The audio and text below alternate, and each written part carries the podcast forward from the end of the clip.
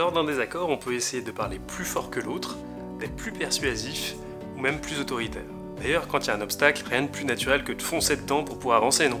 Et bien Marshall Rosenberg a décidé de faire autrement et il a créé ce qu'on appelle la communication non violente. Pour cela, il s'est basé sur les travaux de Carl Rogers et de Gandhi. Sa méthode est simple et basée sur quatre principes clés euh, qui peuvent être appliqués dans tous les domaines de la vie, que ce soit au boulot, dans son couple ou même euh, à l'école. Les éducateurs et les psys ont donc trouvé un super outil de médiation qui leur permet de recréer de l'échange lorsque plus personne ne peut se parler.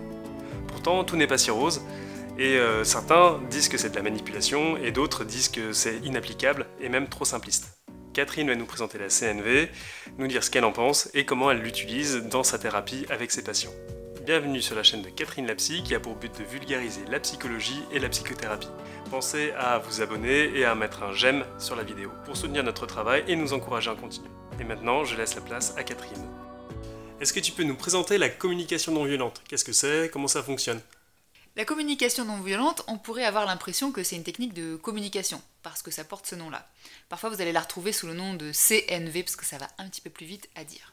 Mais en réalité, pour moi, la communication non violente, ce n'est pas qu'une technique de communication, c'est même presque une approche de psychothérapie, parce que grâce à elle, on apprend à identifier ses émotions, et ses besoins. Pourquoi? Parce que dans les quatre étapes qui sont présentées par Marshall Rosenberg, qui a créé la communication non violente, il y a l'identification de ce qu'on ressent d'une situation et euh, l'identification des besoins. Et pourquoi je vais dire que c'est une thérapie? Parce que identifier ses émotions, déjà, c'est tout un travail qui va changer plein de choses pour nous quand on est capable de mettre des mots sur ce qu'on ressent, mais aussi identifier ses besoins, c'est quelque chose qui est extrêmement difficile.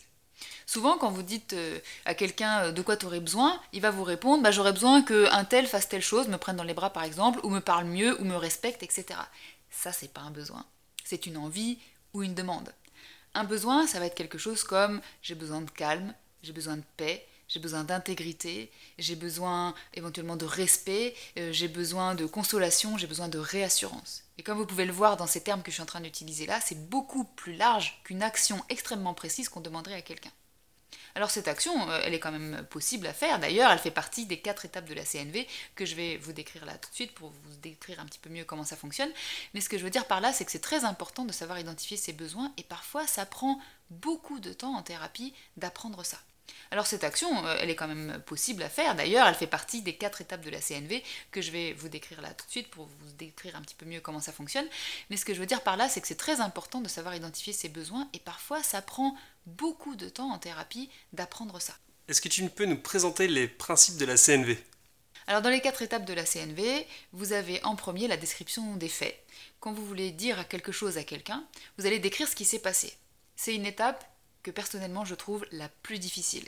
Pourquoi? Parce que quand on décrit quelque chose, régulièrement on va déjà être dans le jugement. Et du coup on n'est plus dans la description des faits. Par exemple, si vous dites euh, quand tu m'as parlé la dernière fois, tu m'as agressé, ou quand tu m'as agressé la dernière fois en me parlant, ça c'est déjà plus objectif. Si vous voulez être objectif, c'est quand tu m'as dit telle chose. Voilà. Vous sentez la différence entre les deux? Donc ça c'est déjà toute une étape très compliqué, qui fait que d'écrire des faits, contrairement à ce qu'on pourrait croire, mais en fait c'est un travail et que régulièrement on a besoin d'aide pour pouvoir le faire.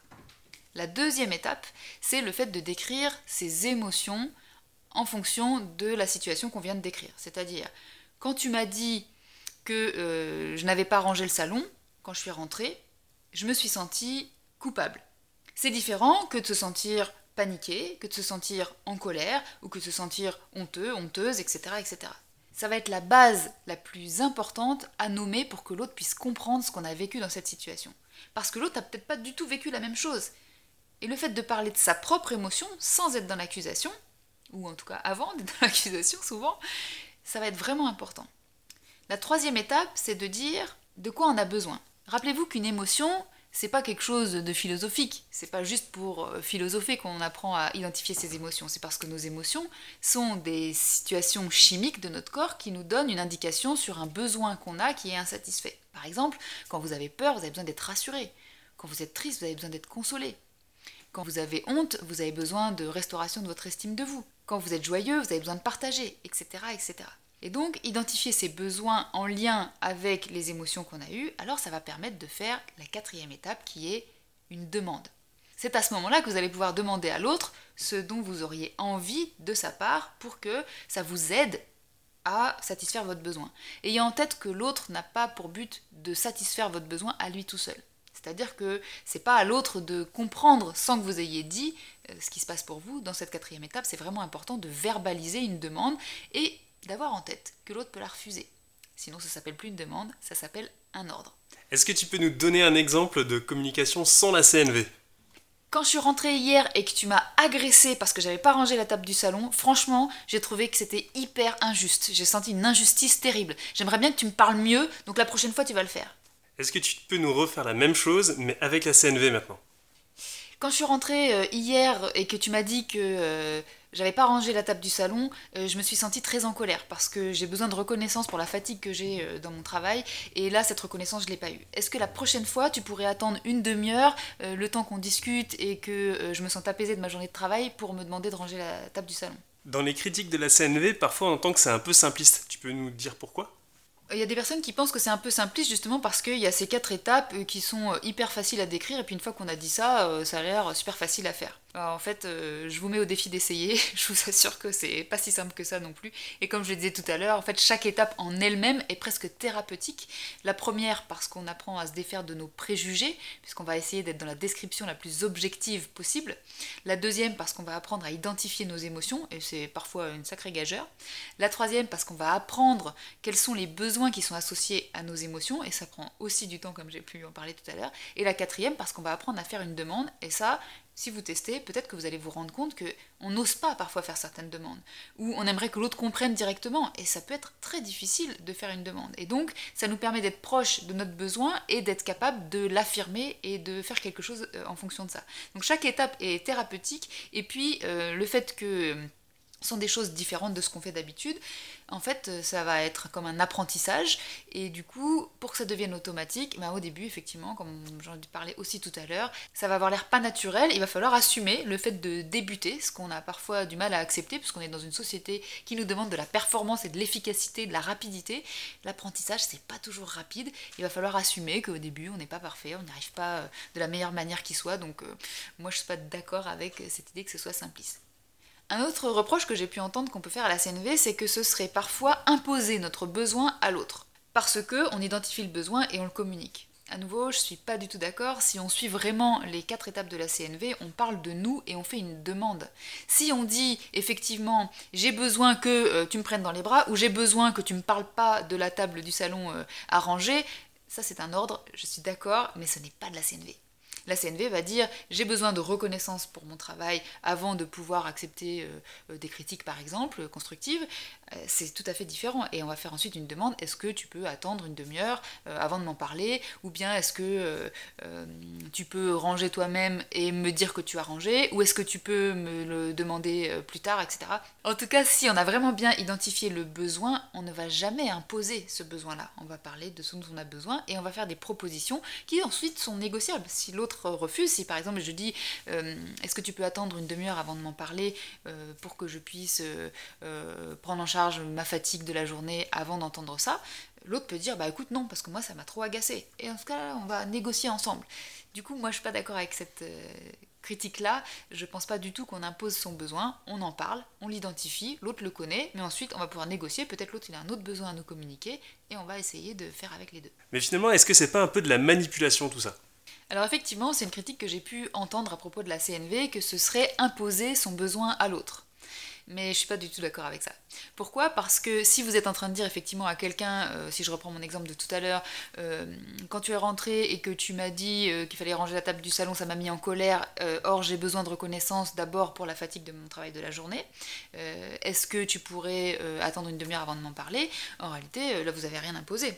Ça le serait si vous oubliez la question du besoin et si vous dites j'ai été très en colère, or j'ai besoin que la prochaine fois tu attendes une demi-heure. Non, là vous avez oublié votre besoin et vous avez tout de suite fait votre demande et vous l'avez effectivement imposé. Donc si on crée vraiment euh, une communication avec la CNV, on ne peut pas imposer son besoin. C'est pour ça que je dis que c'est pas du tout si simpliste que ça, euh, parce que à chaque étape, il y a quelque chose d'extrêmement important et difficile à faire. Et une autre chose qui est très importante et qui peut-être sous-tend cette question euh, que parfois certains se posent, certaines se posent par rapport au fait que ce serait une manipulation, c'est que c'est vrai que parfois en thérapie de couple notamment, euh, les personnes ont l'impression qu'il euh, faudrait choisir entre le besoin de l'un ou l'une et l'autre. En réalité, c'est pas ça. Ça, c'est une lutte de pouvoir. Quel besoin je vais avoir à satisfaire et quel besoin je vais avoir à sacrifier? Dans la CNV, on va se dire qu'on satisfait les deux. En analyse transactionnelle, on dit exactement la même chose. On n'a pas à choisir entre l'un et l'autre. Vous exprimez votre besoin et vous faites votre demande, ayant en tête que l'autre peut refuser cette demande et dire que lui aussi ou elle aussi, il ou elle a un besoin aussi, et on va négocier pour que les deux soient satisfaits de manière acceptable pour les deux. En thérapie de couple, c'est un travail qui est extrêmement important et qui est assez difficile à faire, puisque euh, régulièrement, la première réaction de chacun des membres du couple, ça va être de dire oui, mais alors dans ce cas, si je satisfais son besoin, je suis obligé de sacrifier le mien, comme si c'était la seule chose qu'on nous avait apprise parce que bah, malheureusement, je crains que ce soit un petit peu le cas. Euh, et n'oubliez pas que cette négociation peut prendre du temps. C'est pas parce qu'on est dans une société de la performance et de l'efficacité et de la rapidité qu'on est obligé tout de suite de trouver une solution. On va exprimer un certain nombre de choses. L'autre peut nous faire un retour en disant bah non, je suis pas d'accord d'attendre une demi-heure parce que moi euh, j'ai besoin euh, d'ordre chez moi et quand ça y est pas, ça me met dans un état d'anxiété pas possible. J'aimerais bien que, par exemple, on puisse en discuter euh, plus tard, quand tu auras le temps peut-être, pour qu'on s'organise. Est-ce que tu serais d'accord pour qu'on prenne une demi-heure pour s'organiser un peu mieux sur la gestion de la maison, par exemple? Et on va négocier. Alors là, je vous donne un exemple qui a l'air rapide parce qu'il est inventé euh, tout de suite, mais euh, il est déjà résolu. Mais ayez en tête que c'est un processus. Apprendre à négocier, ça prend du temps. Et c'est pas parce qu'on utilise la CNV et que ça a l'air facile à décrire que c'est facile à faire. Et dans la communication, ça nécessite que, effectivement, vous soyez d'accord avec le fait que l'autre peut dire non et qu'on va chercher à satisfaire les deux besoins. On n'est pas obligé de choisir entre l'un et l'autre. Alors moi de mon côté j'ai essayé hein, la CNV et euh, franchement bah, ça n'a pas marché du tout. Qu'est-ce que je peux faire? Pour cette question, ça va nécessiter qu'on fasse le diagnostic de ce qui n'a pas marché. Est-ce que c'était sur une des quatre étapes? Est-ce que c'était sur le fait que l'autre n'a pas accepté la demande? Est-ce que c'était sur le fait que euh, ça a été trop artificiel? En identifiant ce qui a fait que ça n'a pas marché, on va pouvoir euh, reconstruire les choses pour que euh, ça fonctionne. Donc ça nécessite vraiment que vous preniez en compte les difficultés, les six difficultés dont j'ai parlé juste avant, que vous puissiez faire le diagnostic de à, laquelle de ces étapes ça n'a pas fonctionné. Malheureusement, parfois, comme la CNV, c'est pas facile, comme j'ai pu le dire. Ça nécessite de l'aide, ça nécessite d'être accompagné parce que peut-être vous, vous n'arrivez pas à diagnostiquer justement à quel endroit ça n'a pas marché.